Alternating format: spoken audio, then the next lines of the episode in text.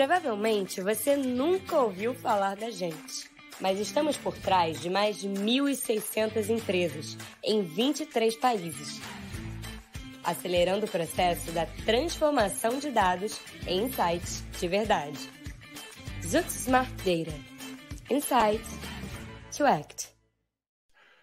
Olá, estamos ao vivo em mais um webinar especial da MIT Technology Review Brasil, dessa vez em parceria com a Zux. Hoje nós vamos falar sobre, além dos dados, como prever tendências e oportunidades. Vamos discutir práticas para avançar na jornada de dados, construindo uma infraestrutura sólida e desenvolvendo modelos estatísticos personalizados.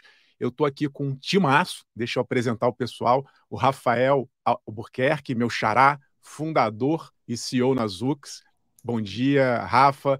O André Miguel, que é diretor de produtos, Data Analytics e CEO na Zux a Paula Baeta, líder de referência da prática de Advanced Analytics no site, e a Miriam Prioste, diretora de dados e consultoria no cartão Elo. Estou aqui com o uh, pessoal que entende, que está ali nos bastidores, que está em contato direto com o consumidor e que vai dizer para a gente como a gente consegue construir essa jornada, o que a gente pode obter de insights a partir dos dados que são uh, coletados, armazenados e analisados por diversas tecnologias. Deixa eu fazer primeiro uma pergunta aqui geral para o meu xará. Rafa, é, eu acompanho esse mercado já há muitos anos e vejo que está cada dia mais complexo né, em termos de quantidade de dados, tipos de dados, volume. É, é algo que às vezes dá até um, um medo para quem está do outro lado. Caramba, como é que eu vou gerenciar isso tudo? Obviamente, tem muita tecnologia, tem muita inteligência por trás, mas de uma maneira geral, como é que você analisa hoje uh, o mercado, né, as empresas, como é que elas podem usar esse tipo de informação para entender quem está do outro lado ali, o consumidor? Primeiro, turma, é muito bacana estar aqui com esse timão de craque. É, Rafa, prazer estar aqui mais uma vez é, com você. É, é falando um pouquinho desse da história de como é que uma empresa começa a trabalhar com dados. Né? É, é, claro que nós aqui da Zux a gente ajuda as empresas a acelerarem todo esse processo de utilização de dados, né? mas eu entendo que antes das empresas começarem a pensar no como, né, como eu vou estruturar, arquitetar, qual data lake, qual nuvem eu devo usar, as empresas têm que se preocupar com qual problema ela quer resolver, né? E o que, que ela quer trazer de problema. Porque a gente percebe muitas vezes, e no, ao longo da nossa história, a gente vinha com um monte de solução técnica, melhores do planeta Terra, para poder ajudar elas, elas a, a capturarem, qualificarem, higienizarem os dados. Mas se as empresas e as pessoas que, que coordenam essas áreas, áreas de negócio e tudo mais, elas não tiverem clareza do que, que elas querem resolver com dados, é, é, difícil você alcançar algum objetivo. Então, a primeira etapa que eu falo e eu, eu percebo né, é que os gestores têm que ter um, uma clareza com um KPI claro do que, que eles querem atingir com aquilo. Né? Então, eu tenho uma dor, eu quero fazer, eu quero melhorar o meu processo de expansão, é uma dor. Eu quero reduzir meu churn em 5%, é uma dor eu quero aumentar meu upsell, é uma dor. Eu quero, sei lá, qualquer outra métrica que ele precisa resolver na dor ali da empresa dele, ele pode começar a utilizar dado até para poder metrificar, né? O que eu percebo hoje é que muita gente começa a fazer isso de do trajeto que normalmente seria o normal, né? do início para o fim, não do fim para para o início, né? Que é primeiro o quadro que eu tenho, depois como é que eu chego para poder resolver essa dor, né? Que é, ah, vou ver se eu vou botar em AWS, em Amazon, não sei o que, meus dados. Ah, vou ver qual é o melhor banco de dados. Claro que isso tem que ser feito, não estou falando que isso é ruim, isso tem que ser feito, né? Mas depois disso feito, depois desses, às vezes, centenas de milhares ou milhões de reais gastos, essa galera precisa resolver uma dor, né? Então, eu sempre sugiro, comece pequeno, pense numa dor simples que você vai resolver, um parâmetro claro que você vai resolver, para aí sim você começar a trazer o ROI daqueles investimentos todos que você vai fazer em política de dados, em políticas de privacy, em políticas de segurança. Mas sempre começa com uma dor. É interessante que você está falando, né, Rafa? Antes de eu passar aqui a bola ah, para Miriam, é, você está falando de dores, né? E as dores são dos consumidores, né? De quem está do outro lado. Tem a dor, né, obviamente, da empresa, mas a gente está tentando ali capturar o que, o que alguém está precisando resolver enquanto problema. E aí, antes de passar para a Miriam, queria convidar você que está nos assistindo. Como eu falei, a gente está ao vivo. Então, se você tem algum comentário, alguma sugestão, alguma dúvida, quiser fazer alguma pergunta, por favor, deixe aí nos comentários que daqui a pouco a gente começa a responder essas perguntas e, e, e ler alguns comentários de vocês. Mas estava falando, Miriam, do, desse consumidor. Você trabalha numa grande empresa que está até num momento agora de reposicionamento, querendo se firmar aqui como o cartão dos, dos brasileiros. E aí eu imagino que, obviamente, um país continental como o Brasil haja entendimento do consumidor para vocês fazerem isso bem feito, né? Então queria saber como é que você, vocês usam essas estruturas para compreender quem é aquela pessoa ali específica que está usando o serviço de vocês. Bom dia, pessoal. Obrigada, Izuki e MIT pelo convite. Muito feliz de estar aqui com vocês. É, eu, eu, concordo muito com o ponto que o Rafael colocou, né? A gente sempre tem que resolver uma dor. E quando a gente parte para o consumidor brasileiro, ele tem diversas particularidades. É, o benefício que a gente tem é nascer numa empresa que tem todas as transações que acontecem dentro desse ecossistema, né? Então a gente conhece e tem uma riqueza de dados grande. E, e muitas vezes o grande desafio é quais são as dores que eu quero resolver desse cliente, quais são as oportunidades de negócio que, que vão ser suficientes para o investimento necessário que eu tenho que fazer em dados, né? Então, é, hoje na ela a gente tem uma riqueza gigante de informação, a gente processa mais de 7 milhões de 700 milhões de transações é, mês, e a gente sabe onde esse consumidor está gastando, o que é importante, com qual frequência, então a gente tem diversas informações. Mas normalmente a gente sempre faz um estudo para entender é, como é que está o comportamento, o que, que, mudou, como é que a gente consegue de fato ajudar, ajudar nossos parceiros para que os nossos clientes tenham uma melhor experiência por meio do dados e entendendo todo esse ecossistema. E, e, a gente traz uma visão muito multidisciplinar hoje, né? A gente olha os dados, mas a gente olha toda a parte de design e experiência, né? Essa é a melhor experiência para os nossos consumidores. A gente também trabalha muito com pesquisa, então é, não é, é uma visão complementar entre as disciplinas que a gente tem para poder caminhar melhor nessa jornada. Paula, você também está numa super empresa, no SAIS, e, obviamente, né, ouvindo a Kemiren falando desse volume absurdo de informação em tempo real chegando ali, é, a gente tem. Não, não, queremos ser substituídos pelas máquinas, acho que não seríamos tão, tão perto, mas a gente precisa da ajuda das máquinas. Né? A gente não, não tem a capacidade de analisar isso, é, desse volume, é, em tão pouco tempo. E aí queria saber de você como é que a tecnologia entra como aliada, né? Como é que é feito esse processamento? O que, que a gente pode usar de ferramenta para incrementar é, é, essa relação com o consumidor? Obrigada pelo convite, bom dia a todos. Agradeço muito a vocês pela participação. É, nesse sentido, eu vejo que a tecnologia ela trabalha em três pilares importantes, complementando aí a resposta do, do Rafael e da Miriam. O primeiro pilar que eu entendo, a tecnologia está aí para garantir a qualidade do dado, né? Porque a gente captura muito dado, mas ele tem que ser um dado de qualidade. E hoje, com todo o aparato tecnológico de soluções, você consegue automatizar a validação daquele dado, principalmente o dado em tempo real, e já também dar uma resposta para o meu consumidor ou para aquele que está consumindo ali a minha informação. Então, a, a, tecnologia entra, é, esse é o primeiro pilar que eu entendo de importância do papel da tecnologia. E, e ele, o segundo pilar vem com a governança, né? Ela vai dar governança, porque um volume desse de dados, eu preciso ter governança sobre todo o fluxo desse dado, o que, que acontece na entrada, quem está trabalhando esse dado no meio e como eu vou entregar esse dado lá no, na ponta, seja qualquer ponta, interna ou externa, para o consumidor final, para o meu cliente interno, eu preciso ter essa governança e acompanhar de perto que, com, o que está acontecendo com esse dado, tanto entregando como recebendo uma resposta a partir da minha entrega. Né? E o terceiro pilar que eu entendo que que é bastante importante, é o acelerador do conhecimento. Então, o volume desse de dados, eu só com instrumentos tecnológicos eu consigo extrair a essência dele. Então, primeiro eu preciso da qualidade, depois eu preciso da governança, e aí sim eu entro com a questão de usar técnicas é, de machine learning e como uma forma de acelerar esse, a, a inteligência sobre esse dado. Então, é isso que eu vejo hoje. A gente tem várias, várias plataformas, enfim, mas se tudo isso tiver integrado num único ecossistema, fica perfeito. Né? Esse é o meu entendimento.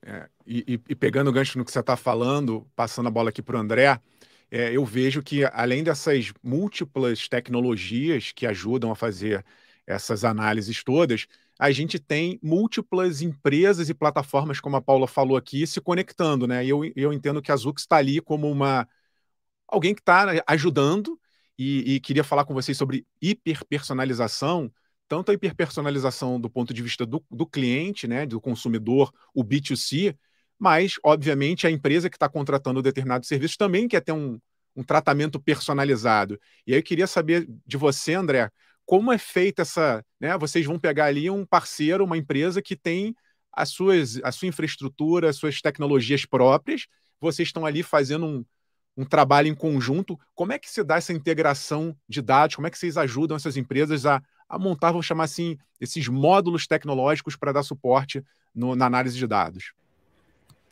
Ótimo. Uh, bom dia, também queria agradecer aqui o convite aqui do MIT. Uh, ah, pegando aí a sua, a sua pergunta, uh, eu acho que como o Rafa, Paulo e a Miriam estão aqui disseram, mas pegando ali, uma vez definido o, o, problema de negócio e depois passando então para, para identificar o que é que está dentro de casa e o que é que precisa de ir ao mercado, eu acho que o primeiro step é olhar assim os dados. Os dados existem já dentro de casa. Uh, muitas vezes as próprias empresas já têm muito dado aqui dentro de casa. Uma vez feito esse mapeamento inicial de quais dados já existem, quais dados necessitam de, de, ir a mercado, nós entramos como alguém que pode ajudar nesse processo de ir encontrar qual é que é o melhor dado. Okay? Existe hoje em dia, uh, existe, como você disse até ali do início, cada vez existem mais dados, isso é uma tendência no mercado e cada vez vai existir mais dados. Uh, de início era bom porque existia poucos dados, mas a certa altura eu acho que chegou agora num volume muito grande, então precisa de alguém ajudar qual é que é o melhor dado e nós fazemos muito esse trabalho de encontrar então qual é que é o melhor dado, utilizamos ferramentas então de mercado e também algumas desenvolvemos internamente para dar já essa resposta. Qual é que é o melhor dado que você precisa para aquele, para aquele problema de negócio? Uma vez feito isso, uh, você já está com as informações, mas você está com as informações brutas. Então precisa de aceleradores, ok? E eu acho que isso aí as empresas hoje em dia já existe tanta tecnologia disponível, eu acho que as empresas têm que se aliar às tecnologias, não combater elas, elas estão ali para ajudar.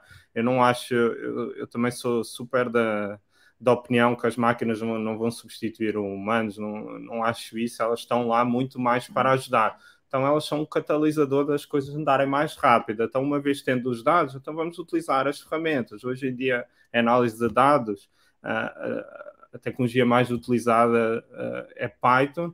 Existem ferramentas, eu acho que hoje todas as clouds utilizam, uh, têm soluções específicas de Python, no SAS tem, uh, a Zux tem, enfim, eu acho que aí uma vez feito isso, hoje em dia um cientista de dados consegue desde pegar o dado bruto, modelar ele, até fazer uma aplicação final. Então, hoje em dia, você já tem soluções que uma pessoa consegue fazer isso tudo. Não é, não é necessário você contratar vários especialistas. Óbvio, quando vai crescendo, você precisa de cada vez ter mais especialistas focados em cada um.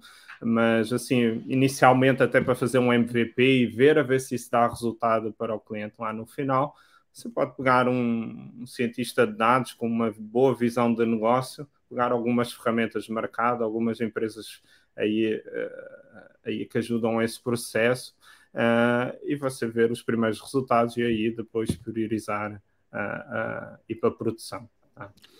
É, a gente está falando aqui de dados e é, muitas vezes a gente tem a impressão é, que tem ali um departamentozinho dentro da empresa que cuida daquele dado e fica ali numa sala blindada, é, trabalhando com o, o, o, time de TI, vamos chamar assim.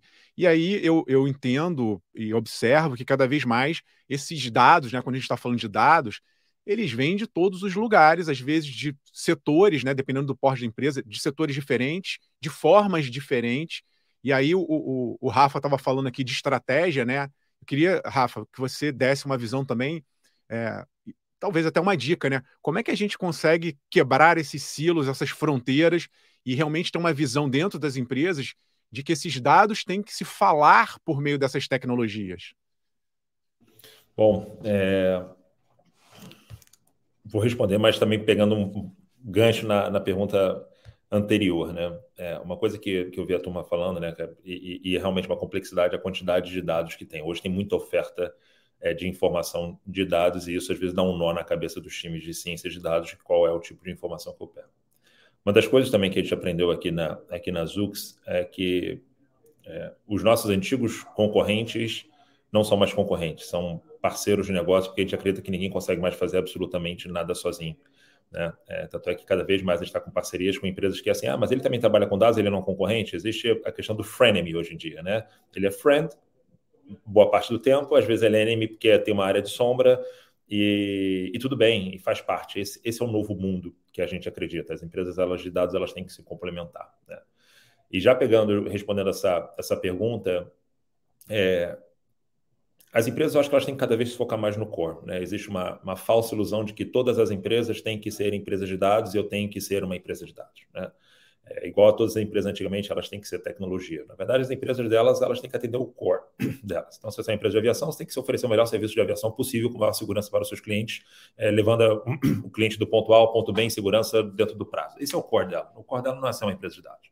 Mas ela tem que capturar esses dados muito bem. Ela tem que guardar essas informações muito bem. Tá? Essa, essa é a nossa opinião. É, não adianta ela investir, ela, é muito melhor ela investir em segurança de aviação, é muito melhor ela investir em time que vai atender bem o cliente, esse é o core dela. Né? Mas o time de tecnologia ela tem que guardar esses dados. Por quê? Porque uma vez esses dados bem guardados, tá? de dados de tudo que ela está gerando, ela convida empresas especialistas em, em dados, né? eu conheço algumas, é, para poder ajudá-las ali a, a, a orquestrar esse dado e combinar esses dados com empresas terceiras. Tá? Por quê? nenhum dado sozinho de qualquer empresa faz chover sozinho, nenhum. Eu aprendi também isso, né? É, e olha assim, mas, pô, mas eu tenho dado, eu, eu, me viro com todos os dados que eu tenho. É negativo, né?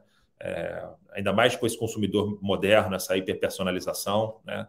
Imagina se eu chego numa companhia aérea que ela guardou os dados ali de check-in do Rafael, que tem o CPF do Rafael, mas ela entende quem eu sou de verdade, ela entende quantos filhos eu tenho, ela entende a minha necessidade, ela entende que eu viajo para caramba, né? Eu estava brincando aqui nos bastidores que eu viajei durante 19, estou viajando há 19 semanas seguidas, né? Será que eu talvez eu precise de um tratamento especial? Será que quando eu chegar na próxima vez que eu for no balcão da Gol, da Azul e tudo mais, e falar assim, oh, Rafael, se eu ter viajado bastante com a gente, por que, que o senhor não vai para uma sala XPTO? Mas ela entendeu. Ela, ela não ia conseguir entender isso se os dados só estivessem ali dentro.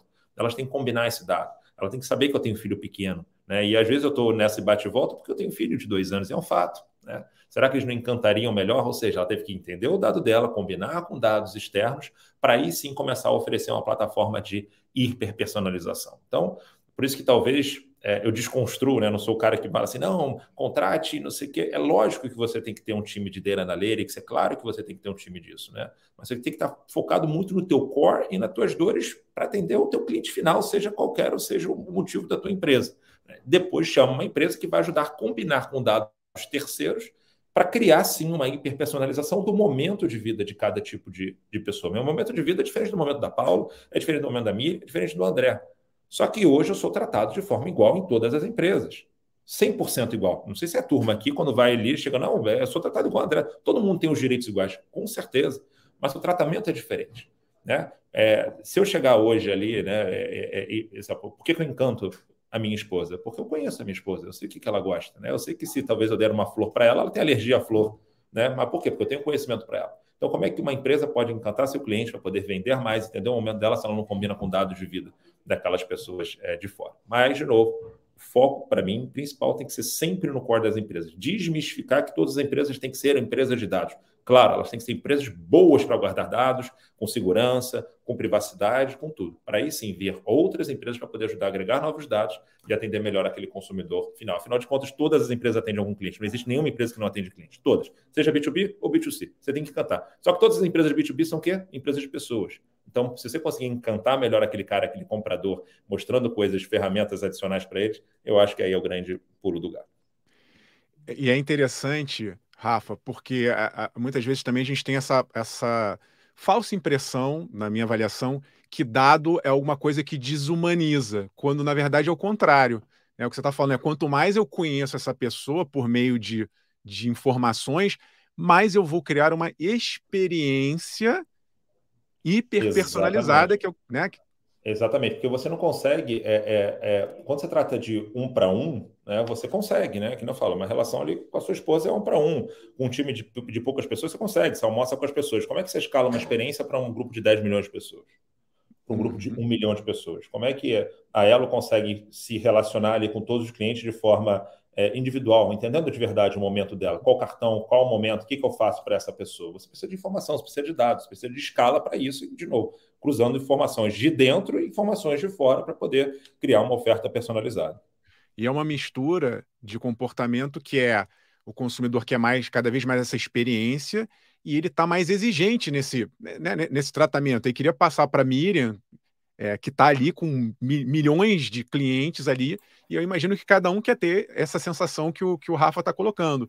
Você percebe, Miriam, que realmente tem essa tendência, o consumidor, seja ali é, uma empresa que vocês estão atendendo, né, parceira, ou o consumidor lá na ponta final, as pessoas estão realmente buscando esse tipo de, de personalização? É, eu, eu acho que o, que o que as pessoas buscam é terem as, as suas, é, os seus problemas atendidos. Assim como empresas querem resolver os seus problemas, as pessoas também querem encurtar e ter os, as suas necessidades atendidas. Ouvindo vocês aqui, e, e, eu lembrei um pouco, a gente vem trabalhando em alguns pilotos é, com alguns parceiros nossos, da comunicação em real time, né? Então, a partir do momento que eu passo uma transação, a gente faz um benefício exatamente no momento em que aquele cliente está tendo aquela experiência. E isso traz um retorno muito maior e converte muito mais o objetivo que tem dentro do negócio. Por quê? Porque eu estou é o que o Rafa falou, eu estou entendendo a pessoa, eu estou vendo o momento que ela está e eu consigo contribuir no momento da experiência que ela precisa, né? Então, se ela está numa compra no supermercado, eu ofereço um desconto no Uber. Então, o que, que acontece? Ela está no supermercado, ela é uma pessoa de uma classe menor, provavelmente ela não tem carro e tal, porque eu vejo que ela não vai no posto de gasolina e eu ofereço uma oportunidade ali para ela ter um desconto no próximo step que é levar a tua compra até em casa, né?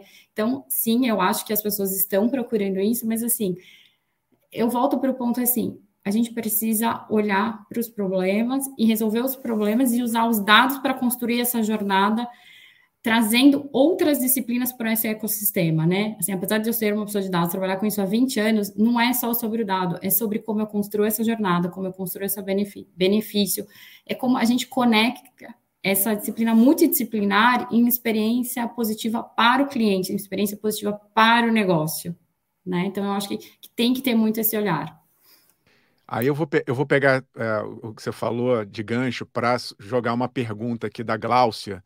Estou é, pensando para quem que eu vou determinar essa pergunta. Acho que vale para todo mundo. Então vou jogar que cor vocês pegam, tá? Porque a Gláucia está perguntando exatamente isso. Ela está perguntando: existe alguma metodologia ou processo adotada para definição do problema do negócio? Ou seja, como é que vocês começam essa jornada, né? Aquele primeiro momento que você fala assim, putz, tenho que mapear aqui o que, que alguém do outro lado está precisando. É, eu acho que é isso que a, que a Glaucia está tá perguntando aqui. É, vamos lá, vai, vai, Paula, vai você, depois alguém que, que quiser complementa. Sim, a gente começa entendendo qual é a estratégia, a estratégia da empresa maior para aquele ano, as metas do ano. Dentro dessa estratégia tem um pouco do problema do negócio, né? Tem um pouco da dor do cliente, que pode estar relacionado com essa estratégia. Então, se a estratégia é crescer base e aquisição, isso é um objetivo e pode ser uma dor. Eu tenho a dor da empresa onde eu estou, que é a eu preciso melhorar minha taxa de, de cancelamento, ou eu preciso crescer, ou eu preciso aumentar o ticket médio, e tem a dor do cliente, porque assim, a estratégia da empresa hum, é, é na visão empresarial, para ela ser ter sucesso, eu preciso minimizar as dores do meu cliente, que é o que a, que a Miriam falou, com o quê? Com uma experiência completa. Então, eu tenho que trabalhar as duas coisas. As duas coisas não andam separadas. Eu posso ter dores do negócio e as dores do meu cliente. As dores do meu cliente vêm lá das reclamações que eu tenho, da ouvidoria, é, de, de, de pontos falhos no meu processo, que aí isso gera atrito com o cliente. Então, eu tenho que estar olhando para isso, porque se eu não resolvo isso, eu não atinjo a estratégia maior, que é ou crescer base, ou aumentar ticket. É, então, eu tenho que ter as duas, os dois tipos de, dores ou objetivos de negócio mapeados. A dor do cliente eu tenho que realmente é, solucionar. Né? E o objetivo de negócio, uma vez essa dor sendo tratada, ele é mais facilmente alcançado. Então, eu vejo que tem que ter esses dois olhares. Eu vou agora passar uma outra pergunta para o André. É, lembrando, você que está nos acompanhando, a gente está ao vivo, então tem aí tempo para a gente responder a várias perguntas que vocês tiverem. O, o, o André, eu acho que o Joaquim Moraes está quase que querendo saber o, a fórmula mágica da Zux. É, Estou lendo aqui a pergunta dele, eu vou ler, ver se você pode dar algum, alguma dica, né? Como foi o processo da Zux da obtenção de dados na sua estratégia inicial de inteligência por Wi-Fi, para uma transformação inteligente de dados para o cliente, além do processamento em cloud, teve um trabalho estatístico interessante. Como é que vocês montaram aí o, o modelo de vocês? O que, que tem por trás da mágica de vocês? Então, uh, deixa eu começar aqui. Uh, assim, então, o Wi-Fi, uh, nós inicialmente, vamos lá, qual é que é o objetivo principal do Wi-Fi? Até voltando assim, é, é, criar conexão. Você está num ambiente público e você quer criar uma conexão com, com a internet, porque não tem o 4G, qualquer coisa assim, ou não pega a rede. Você precisa dessa conexão para, para ter acesso à internet num espaço físico, ok? Então, isso a partir do momento foi assim que nós nascemos e depois nós começámos a pensar assim, como é que nós damos mais dados para o cliente, uma vez que temos um cliente final que está, está naquele espaço físico, está-se a conectar com aquela marca ou com aquela, com aquela loja, então como é que nós damos mais informações para o cliente? Então isso não deixa de ser um sensor. Então nós começamos assim, por que, que não começamos a pegar algum tipo de dado? Então você pega lá o e-mail algumas vezes para, para se conectar, mas o e-mail só não diz muito acerca da pessoa. É um contacto, está ali. Alguma coisa mais do que tinha antigamente, não tinha nada. Mas o que é que nós podemos dar a mais? Se calhar começar com coisas até mais simples, é isso. Começar sempre, começar a entregar alguma coisa e depois vamos para as coisas mais elaboradas. Então vamos começar a entregar alguma coisa de, de dado cadastral. Então, a idade da pessoa, qual é que é o sexo que ela está, uh, qual é que é o sexo que ela tem, enfim, uh, a região que ela mora e por aí vai. Então, dá a parte de dado cadastral. Mas o que é que é interessante a mais? Então, vamos aos interesses dela. Com os interesses dela, você consegue ter uma oferta mais personalizada. Então, foi assim que nós fomos crescendo. Então, começa, eu acho que sempre uma estratégia de dados aí, até complementando, a, a, até respondendo um pouco à pergunta anterior, assim, eu acho que nós também temos que pensar qual é que é a complexidade de fazer uh, algum, resolver algum problema e começar a tentar fatiar esse problema aos poucos. Então começa com, com o mais fácil, começa a entregar algum tipo de valor. Começando a entregar algum tipo de valor, você ganha mais verba até nas empresas, você ganha mais, uh, mais informação, você aprende algumas coisas que você não sabia antes de começar, e é super normal isso em dados. Uh, você tem que errar muito rápido em dados, isso, isso vai acontecer. Então você começa com pequenos MVPs e você vai vendo. Então foi assim que nós crescemos. Então, começa a captar primeiro, nós não guardávamos nada, o, o, segundo step foi começar a guardar qualquer coisa, o terceiro step foi enriquecer essas informações com alguma informação adicional e ir adicionando cada vez mais camadas a partir daí. Depois começamos a entender a qualidade do dado. Ok, agora tenho muito dado, mas algumas vezes esse dado não está 100% acurado. Então vamos agora para a qualidade, começamos a incluir outros fornecedores.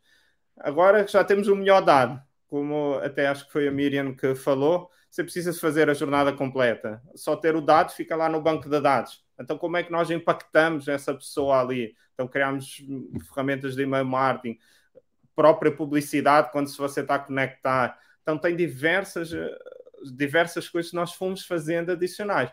Mas só no, eu acho que aqui o ponto é vai fazendo aos poucos, vai, vai entendendo um pouco como é que se comporta, vai entendendo até os feedbacks do cliente. O cliente vai dando muitos feedbacks, isso é sempre importante.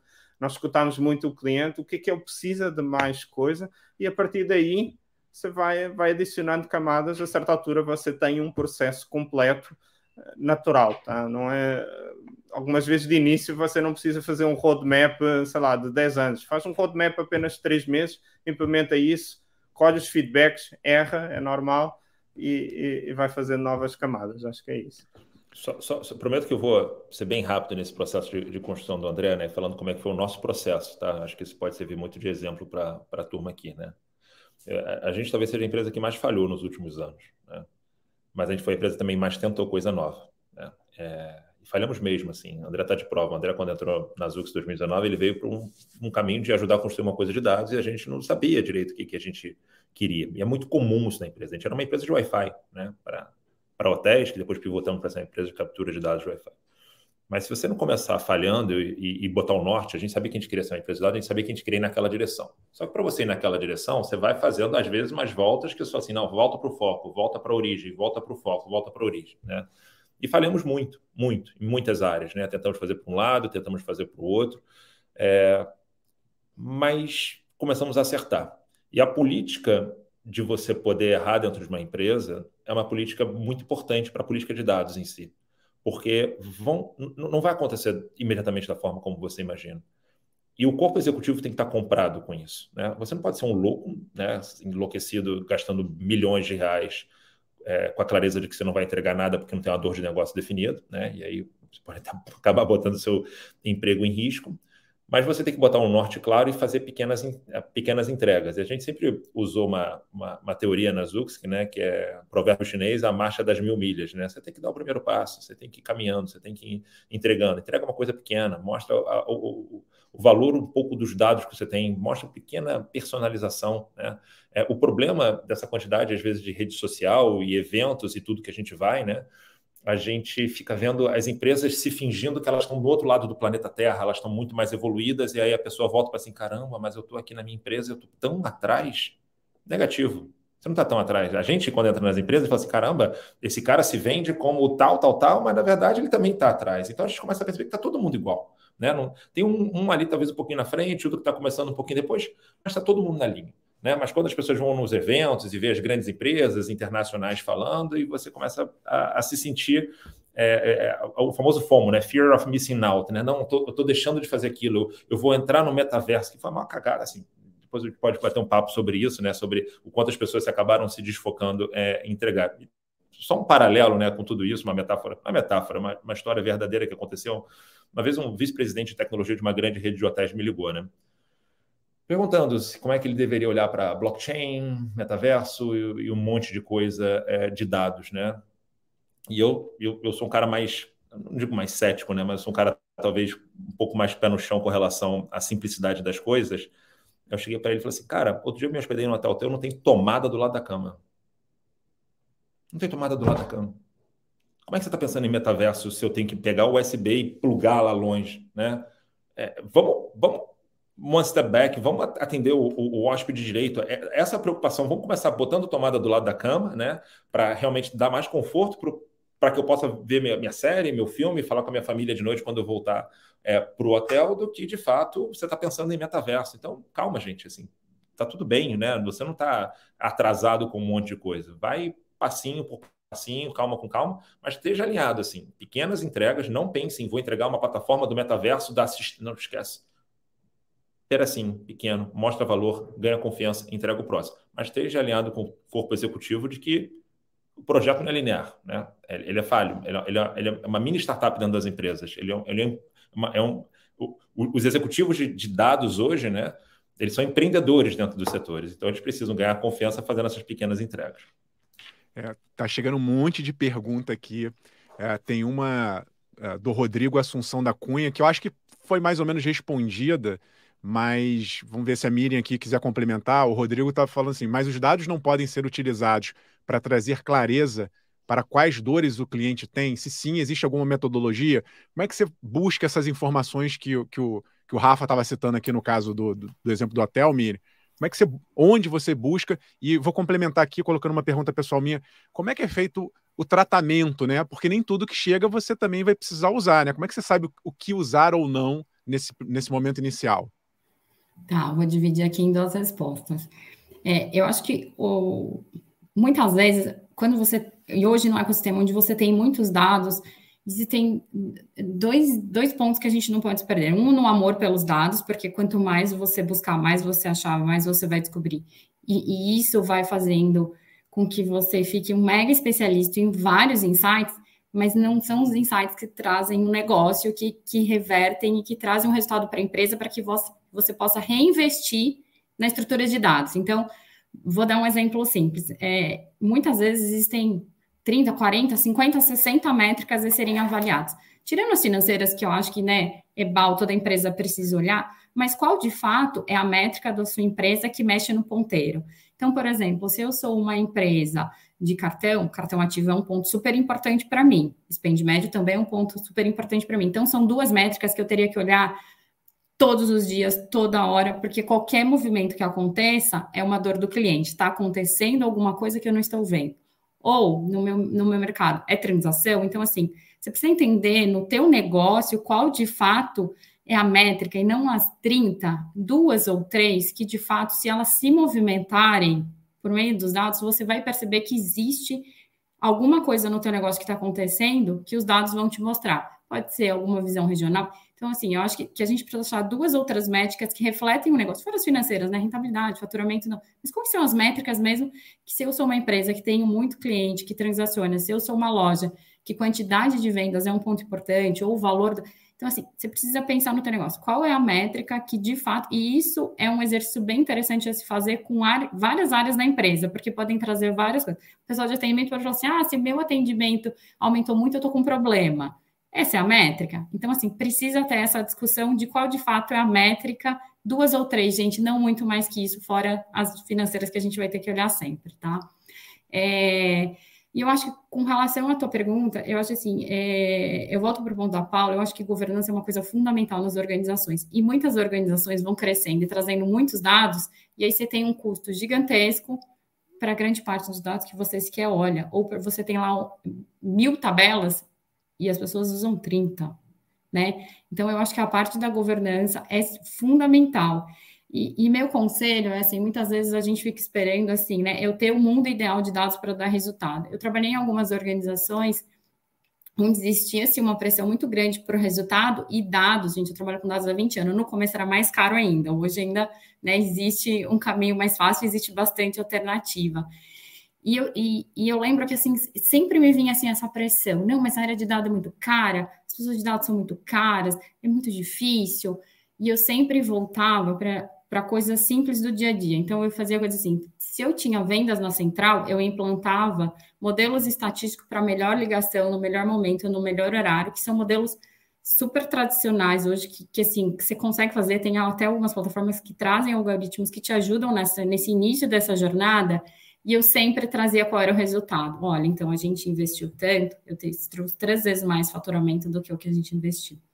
Então, muitas vezes as áreas de dados, por isso que eu falo assim, Cientista de dados tem que estar colado no, nas pessoas que vão executar o negócio. Cientista de dados tem que estar colado na operação. Cientista de dados tem que estar colado na central de atendimento. Né? Então, eu brinco que, assim, é a melhor comunicação técnica de como eu extrair a melhor solução para que a gente faça a comunicação no melhor canal para o cliente. Ah, o é um cliente de SMS, é um cliente de WhatsApp. Por exemplo, eu já vou dizer, mas a gente ainda investe em SMS para B2B, tem muito segmento que funciona muito mais o SMS do que o e-mail. Então, assim, você precisa entender esses dados e converter, mas está colado em quem vai fazer aquilo se tornar realidade. Né? Então, eu brinco muitas vezes, e eu vou fazer uma brincadeira aqui.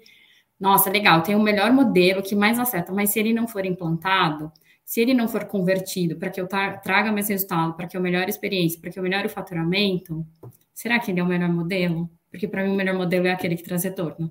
Né? Então, eu acho que a gente tem que ter essa. essa e aí, Rafael Coimbra, você falou um pouco ali de silos, a gente tem que cortar isso. E as, as pessoas precisam estar conectadas nas suas expertises, sendo mais complementares. Porque, no fim, eu concordo, quem vai fazer as coisas são as pessoas. A gente vai ter o melhor modelo, a melhor máquina, mas passa pela decisão das pessoas. Eu respondi, respondi alguém me ajuda. Não, ótimo. Eu amo ah, gente. Eu acabo é assim, vai na emoção às vezes. Rafa, só para complementar a resposta da Miriam, que eu acho que vale, é, isso é muito importante, descobrir essas duas ou três métricas, tirando as métricas financeiras, a proximidade com a área de negócio, que de alguma forma influencia as métricas, e aí, como metodologia, a gente tem todo o arcabouço analítico para começar a associar a queda naquela métrica com outras características dentro da empresa. Então, você começa a criar hipóteses de, ah, por que, que o spend médio caiu? E isso quem vai te dar os primeiros insights é a área de negócio. E aí, com as técnicas estatísticas, você vai confirmar se essa associação ela existe mesmo. Ah, então caiu porque eu tive um problema no país. Vou tentar associar com algum indicador da economia. Ah, realmente, ó, o indicador caiu, mexeu, e aqui então pode ser isso. Ah, não, eu tive uma falha no processo de atendimento na região tal. Aí eu começo, então, eu levanto todas as hipóteses com a área de negócio, e essa proximidade é essencial, e trago isso para o técnico, analítico. Aí vai lá, o cientista de dados vai aplicar melhor técnica, são técnicas de associação, para você avaliar se aquelas hipóteses são verdadeiras ou não. E, e aí você começa a trilhar um caminho de entendimento fundamentado do porquê, e não o achismo. Ah, eu acho que não.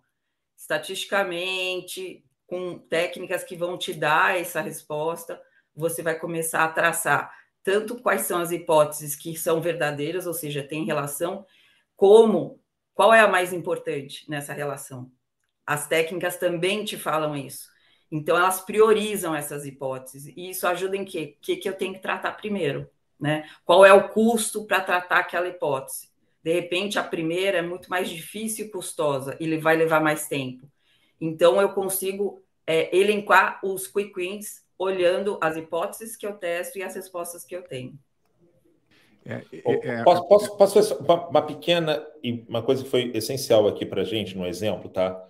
É, e a Miriam colocou isso muito bem. É, uma coisa que eu também acabo percebendo nos times de, de, de data dentro das empresas e que eu provoco muito aqui no nosso time, é, estejam próximos de verdade da operação do seu cliente. isso vai abrir e você vai entender o porquê que você está construindo aquilo e não só o job que você está construindo aquilo, mas o porquê que você está construindo aquilo, né? Qual é a necessidade real? Então, eu acho que os gestores têm que encorajar cada vez mais os times técnicos a estar um pouco perto da operação, vou criar uma rotina uma vez por mês, uma vez a cada dois meses, conversar com o cliente, entender, né? E, e quando ele tem esse entendimento claro da operação, do cliente, não sei o quê, você consegue construir isso muito mais, né? É um exemplo, pô, o André que está aqui, ele é, ele é o cara que constrói tudo da parte de inteligência de dados dentro da Zux, né? E ele vai uma vez por mês a São Paulo visitar cliente, e às vezes para ouvir, para entender o que, que ele quer, como ele quer, qual é a dor de verdade que ele está tendo para desconstruir de trás para frente. Então, eu acho que essa, essa é uma dica muito importante para o time de Data Science. Não fique em casa esperando o job chegar, né? Entenda de verdade o teu negócio que vai construir isso muito melhor. E complementando já para passar a bola aqui para o André, é, a gente está falando aqui de, né, desse primeiro momento de mapear as dores do, do cliente, seja ele qual for, e eu imagino, André, que nesse momento de você ou começar uma estratégia digital ou reformular essa estratégia digital, uma dor para quem está querendo trabalhar com dado é realmente organizar a casa. E aí eu estou pegando aqui a pergunta do Paulo Henrique Galo, ele está dizendo o seguinte: toda empresa tem problemas de dados, desde o input de informação em sistemas e até mesmo a falta de comunicação entre as áreas de negócio, que é tudo isso que a gente estava falando aqui. Como a Zux auxilia a empresa a arrumar a casa e a usar esses dados para melhorar seus processos operacionais e estratégicos? Tá, excelente pergunta. Não sei ver se eu tenho uma resposta assim tão simples. Uh, mas vamos lá, eu acho que aí uh, eu acho que tem que começar pela diretoria, sendo bem sincero, eu acho que a empresa tem que estar comprada, a diretoria tem que estar comprada para essa para esse, para esse objetivo comum. Uma, uma vez estando, estando comprada, uh, nós auxiliamos, nós entramos com uma squad, porque nós algumas vezes nós entendemos como, também quando, quando começamos esse, esse mundo de dados, nós entendemos é isso, não adianta dar a tecnologia, dar os dados, que as empresas algumas vezes não conseguem sair do, do outro lado, então nós, nós temos um, uma squad que ajuda o cliente a atingir esses objetivos que foram definidos à partida, então estamos muito junto ao cliente e a definir as melhores estratégias com ele, então é muito uma estratégia a quatro mãos, algumas vezes a seis, quando entra algumas vezes o cliente final ali no, no jogo, para nós definirmos então qual é que é o melhor dado, qual é que é a melhor tecnologia. Uh, algumas vezes assim, nem toda a tecnologia serve para tudo, então tem uma tecnologia que é melhor uh, para sistemas embedded, que é assim, que não precisa real time, tem outra tecnologia que é melhor para real time, então nós ajudamos também na definição dessa, dessa tecnologia dos melhores dados para atingir o problema de negócio. Eu acho que é sempre importante, eu acho que o que nós tentamos sempre fazer aqui uh, é dar um MVP no mais, no mais curto tempo possível. Eu acho que esse é, é o primeiro ganho que nós tentamos fazer. Sabe? Você tem sabe, 60 lojas que você quer analisar, começa com duas, vê, vê se aquilo funciona. Você vai errar alguma coisa ali, mas uma vez funcionando para as duas, é muito mais fácil escalar para as 60, porque se você começar logo com as 60 de uma única vez, é tudo muito mais trabalhoso, porque é muito mais dado, você precisa de uma, uma escala maior, você precisa de uma infraestrutura maior, você precisa comprar mais dados, e nem tudo vai funcionar. Então começa pequenininho, vê qual é que é uh, a estratégia, e aí você consegue ser muito mais efetivo quando você vai escalar, se calhar você viu ali de, daqueles, sei lá, 10 datasets que você pensava usar, na verdade, você só utilizou 3 você, então você só vai, só vai pegar estes três. Você não consegue fazer tudo ao mesmo tempo, isso é normal. Então, algumas vezes as empresas têm N silos na, na, de, de, dados, então você não consegue arrumar, é muito difícil arrumar a casa toda de uma única vez. Começa num problema de negócio, desses, sei lá, 100 tabelas que você precisa, você só precisa de utilizar 5. Então começa a organizar essas tabelas, começa a dar governança nessas tabelas e depois escala para as outras. Eu acho que isso é sempre importante uh, começar por aí uh, e ter alguma empresa que, assim, que ajude nesse processo, porque essas empresas externas possivelmente já passaram por esses problemas com outros clientes, então já sabem melhor o caminho das pedras, já sabem o que é que vai dar errado, o que é que vai dar certo, então conseguem auxiliar melhor. Acho que é essa o que nós tentamos fazer. Além disso, nós tentamos aqui na, na Zux, eh, nós temos algumas soluções já pré-prontas, exatamente. Nós entendemos quais é que são alguns problemas comuns entre clientes e nós já deixamos as aplicações prontas. Então você só chega lá e consome aquela aplicação pronta. Você não se precisa de preocupar em fazer toda a infraestrutura por trás. Então estamos muito mais para acelerar esse processo. Temos infraestrutura então que uh, simplifica muito aquela, do, aquela necessidade de ter full stacks, etc., para, uh, para ser mais fácil. Então, algumas vezes drag and drop, uh, coisas assim, vai ser mais fácil, então, você entregar mais rápido o processo, tá? Uh, e, e, resolver o seu problema de negócio. Acho que é isso. É, é, só, só de ouvir vocês falarem, eu já vejo que esse mapeamento, essa fotografia inicial já é um super trabalho mas eu quero provocar vocês, já que vocês são os grandes, as grandes especialistas no setor. O Felipe Salvador está uh, perguntando aqui, Paula, quais, quais as melhores técnicas para prever as tendências? Né? A gente consegue prever futuro? Até que ponto dá para fazer esse tipo de análise? Consegue, consegue. As técnicas aí de machine learning estão para isso, né?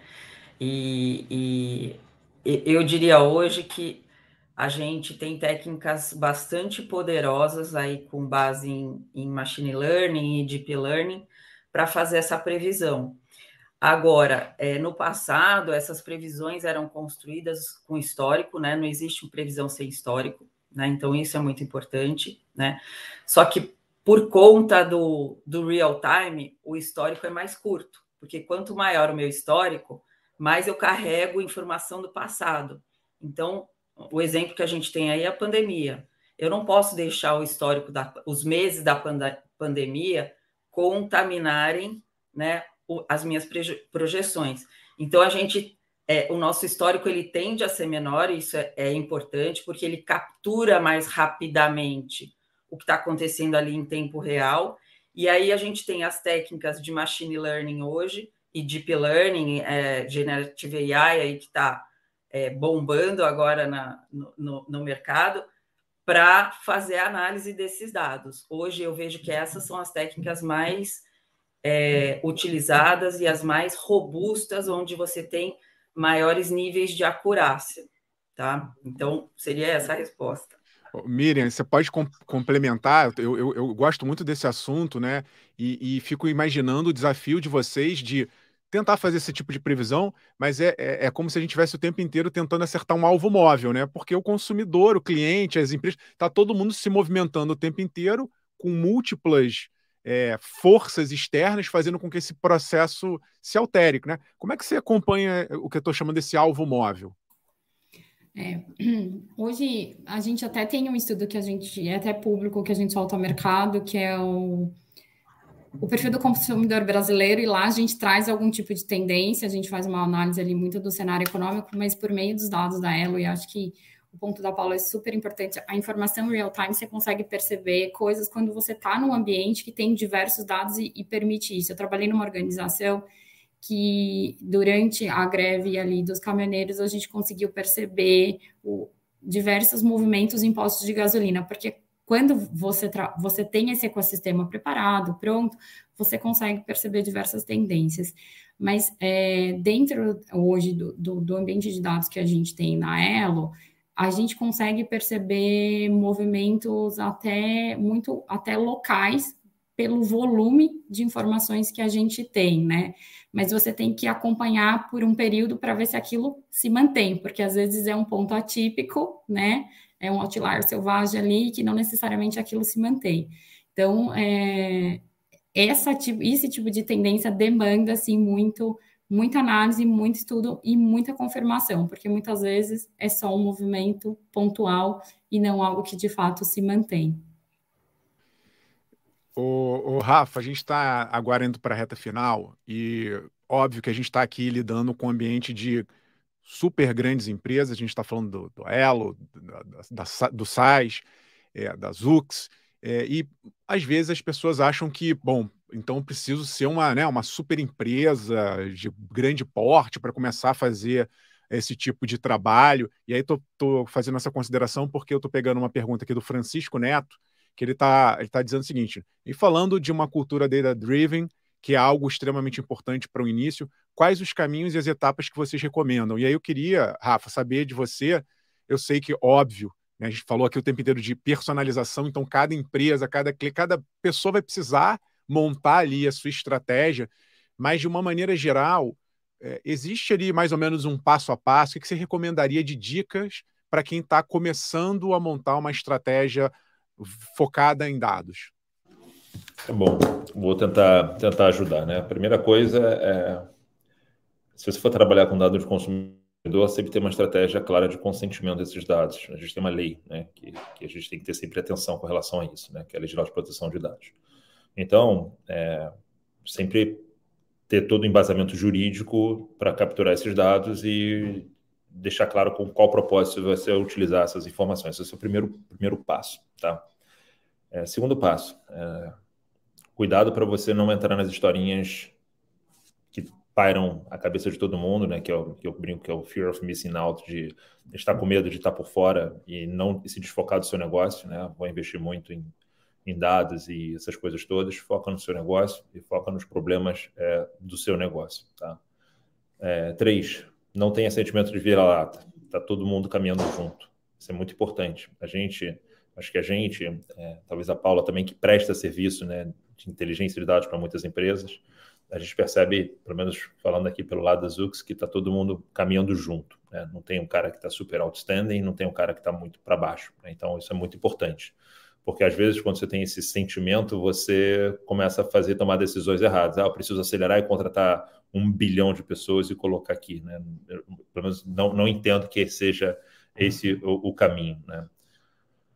É, uma vez que você entende o core e você tem que focar no seu core, traga empresas que tenham soluções e cases para resolver aquele tipo de problema, né? Eu entendo que, claro, uma consultoria, ela, ela, ela, sempre ela vai, vai te ajudar, mas busca uma consultoria que já resolveu aquele tipo de problema. Como dados, data analytics, como a gente está vendo hoje com essa quantidade de informação, ela é relativamente nova é, busca alguém que já resolveu aquele problema parecido, porque senão a pessoa vai estar aprendendo como resolver junto com você. Né? Então você pode encurtar esse espaço é, de tempo quando você traz alguém já, já experiente. E, e, é por isso que o André falou, assim, a Zux hoje ela tem investido muito em soluções para prontas, seja a solução de churn, seja a solução de é, é expansão de loja, de hipersegmentação, de qualificação de dado, que não digo que é plug and play, mas ela busca acelerar esse processo. E quando a gente faz esses desenvolvimentos aqui dentro da, da Zux, a gente sempre busca um parceiro para poder desenvolver isso com a gente. Quando a gente vai fazer expansão de loja, não é o André que tira isso da cabeça dele. Né? A gente senta ali com um cliente, um parceiro, um grande varejista e fala assim, cara, qual é a dor? Vamos desenhar esse negócio conjunto aqui. Né? A gente vai desenvolvendo essas pílulas sempre em conjunto, porque ele, ele sabe da dor, eu não sei da dor, eu sou uma empresa que vou viabilizar, eu sou o meio, né? mas ele que sabe aquela dor. Né? Então, acho que são pontos muito, muito importante, mas de novo, assim, uma coisa que você tem que ter sempre muita preocupação é ter essa governança de dados e uma, uma, política que a Zux tem aqui dentro dela é que nós somos do bem custo que custar. Então, assim, a gente cuida dos dados dos nossos clientes muito bem, né? Então, se o cliente está confiando em dado em você, cuida dele com muito carinho, né? São dados de pessoas, faça a hiperpersonalização para fazer o bem, para atendê-lo bem, né? não para encher o saco do cara ou para poder oferecer coisas erradas ou para vender para terceiros, né? Então essa é uma política que você tem que, tem que sempre ter clara dentro da, da sua empresa. É, e aí, jogando a bola aqui do, do, do início para a escalagem, né? A gente está falando aqui, o Rafa acabou de dar algumas dicas do, de, de, desse início, mas eu entendo, já jogando aqui quase que como uma última pergunta, que eu estou de olho no relógio, tem muita coisa chegando aqui, a gente está com um número absurdo aqui de inscritos e, e pessoas acompanhando a gente ao vivo, mas é, olhando para frente e pensando que você que está nos ouvindo vai dar certo dentro desse processo que o Rafa colocou, obviamente você em algum momento vai escalar, você vai crescer. E aí tem as dores do, do crescimento. E aí queria ouvir de vocês, do, deixa eu começar com o André, se alguém quiser complementar depois, se existe, André, a solução, ou se a gente também já tem que, num determinado momento, começar a olhar para essa estratégia de crescimento, né, de escalagem. E eu entendo, eu acho que tem tecnologias que vão nos ajudar a montar essa estratégia de. Hoje está mais fácil no sentido de termos tecnologias à disposição para fazer essa escalagem, às vezes em nível internacional. Sem dúvida, até, até complementando o que eu disse nas respostas anteriores, mas você trouxe um ponto super importante. Quando você faz um MVP, eh, embora seja um MVP, você tem que pensar logo em colocar isso em produção. Não, isso não serve grande coisa fazer um MVP, sei lá, tudo num Excel que você não consegue escalar. Você está 100% certo. Assim, algumas vezes nós até podemos fazer um MVP para andar mais rápido, mas já temos que pensar na escala. Eu acho que sim, tem que ter um, um trabalho prévio até quando faz um MVP, qual é que é a solução e garanta. Eu acho que hoje em dia é muito raro ter uma solução que não escala automaticamente. É, hoje em dia com as clouds, eh, sei lá, desde banco de dados a, a máquinas propriamente ditas, então acho que hoje em dia tudo escala. O problema algumas vezes associado é o custo. Se você não escolher a melhor solução, você se calhar vai estar a escalar muito o seu custo. Então, e algumas vezes a decisão não é fácil. Hoje em dia, sei lá, em termos de banco de dados, eu, eu perdi a conta, sabe? Já está nas centenas aí de bancos de dados. Um faz cada coisinha, ok? Não, um é melhor para uma coisa, para, para analytics, o outro é melhor para real time, o outro é melhor para grafos, enfim, todos têm a sua finalidade ali final. Então é importante, antes de escolher uma tecnologia, entender qual, qual é que é a finalidade daquilo. Então, tudo volta ao que nós dissemos inicial. Qual é que é o seu problema de negócio? Porque você sabendo o problema de negócio, você vai escolher então qual é que é a melhor infraestrutura. Eu acho que todos colocando na cloud, todos escalam. Eu acho que hoje em dia esse não é o problema. Falta tecnologia também não é o problema. Uh, eu acho que é uma tendência também até mundial também. Uh, tem vários open source aí no mercado. Uh, óbvio que quando você contrata já uma solução pronta, você acelera muito o processo, porque o open source está lá, mas você tem que fazer tudo dentro de casa. E algumas vezes faz a empresa isso. Essa poupança de custo, na verdade, ela vai virar maior custo, então isso é preciso ter sempre atenção. Algumas vezes, quando se fala de open source, porque o open source está lá o código, mas não está instalável, não está pronto para ser usado. Então alguém tem que colocar a mão na massa, e algumas vezes isso aí custa mais para as empresas do que contratar já pronto. Isso é sempre preciso ter atenção nesse ponto. Uh, mas, enfim, falta tecnologia, falta de escalar, eu acho que não existe. Tendo uma boa definição de negócio, eu acho que a partir daí você escolhe então qual é que é o melhor, uh, melhor solução para isso. Você precisa real time, não é ok, real time, todas as soluções real time são sempre mais caras do que, do que em batch, assim com um delay assim, sei lá, 5 minutos, 10 minutos, uma hora, então tudo vai depender do primeiro negócio. Óbvio que alguns você não vai conseguir fazer, a Eldos é uma delas, você não pode processar o pagamento passado uma hora, você tem que ser real time. Então aí você tem que ter uma infraestrutura preparada para isso. Mas é para que é o problema do negócio. Se calhar para fazer analytics, não precisa ter ali algumas coisas estão em real time, assim, então você vai para outra infraestrutura mais barata. Acho que é isso, assim, acho que tendo o problema de negócio, hoje em dia tecnologia não é o problema. Assim, acho que, acho que essa é a mensagem.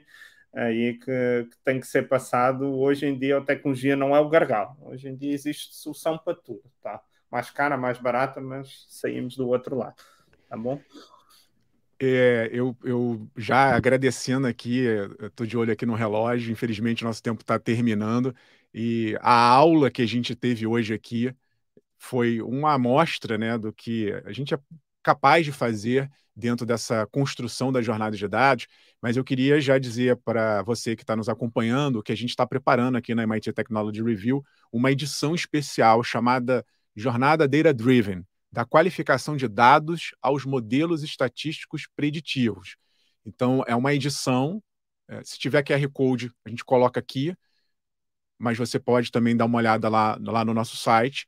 E a gente está preparando. Então, se você entrar nesse QR Code agora, deixar ali as suas informações, você vai receber em primeira mão esse grande é, compilado de estratégias, de informações, de dicas muito na, na, na linha né, do que a gente conversou aqui hoje, para que você realmente entenda o passo a passo, consiga fazer essa jornada do consumidor e consiga, obviamente, é, desenvolver os seus negócios a partir dessas informações. Então, está aqui o QR Code. Não deixe de se inscrever, compartilhar, porque é um material que a gente está preparando aqui na Technology Review com muito carinho, em parceria com a Zux, e, e, e, tenho certeza que vai ajudar a todo mundo. Dito isso, vou agradecer aqui imensamente né, os nossos participantes, o Rafael de Albuquerque, fundador e CEO na Zux,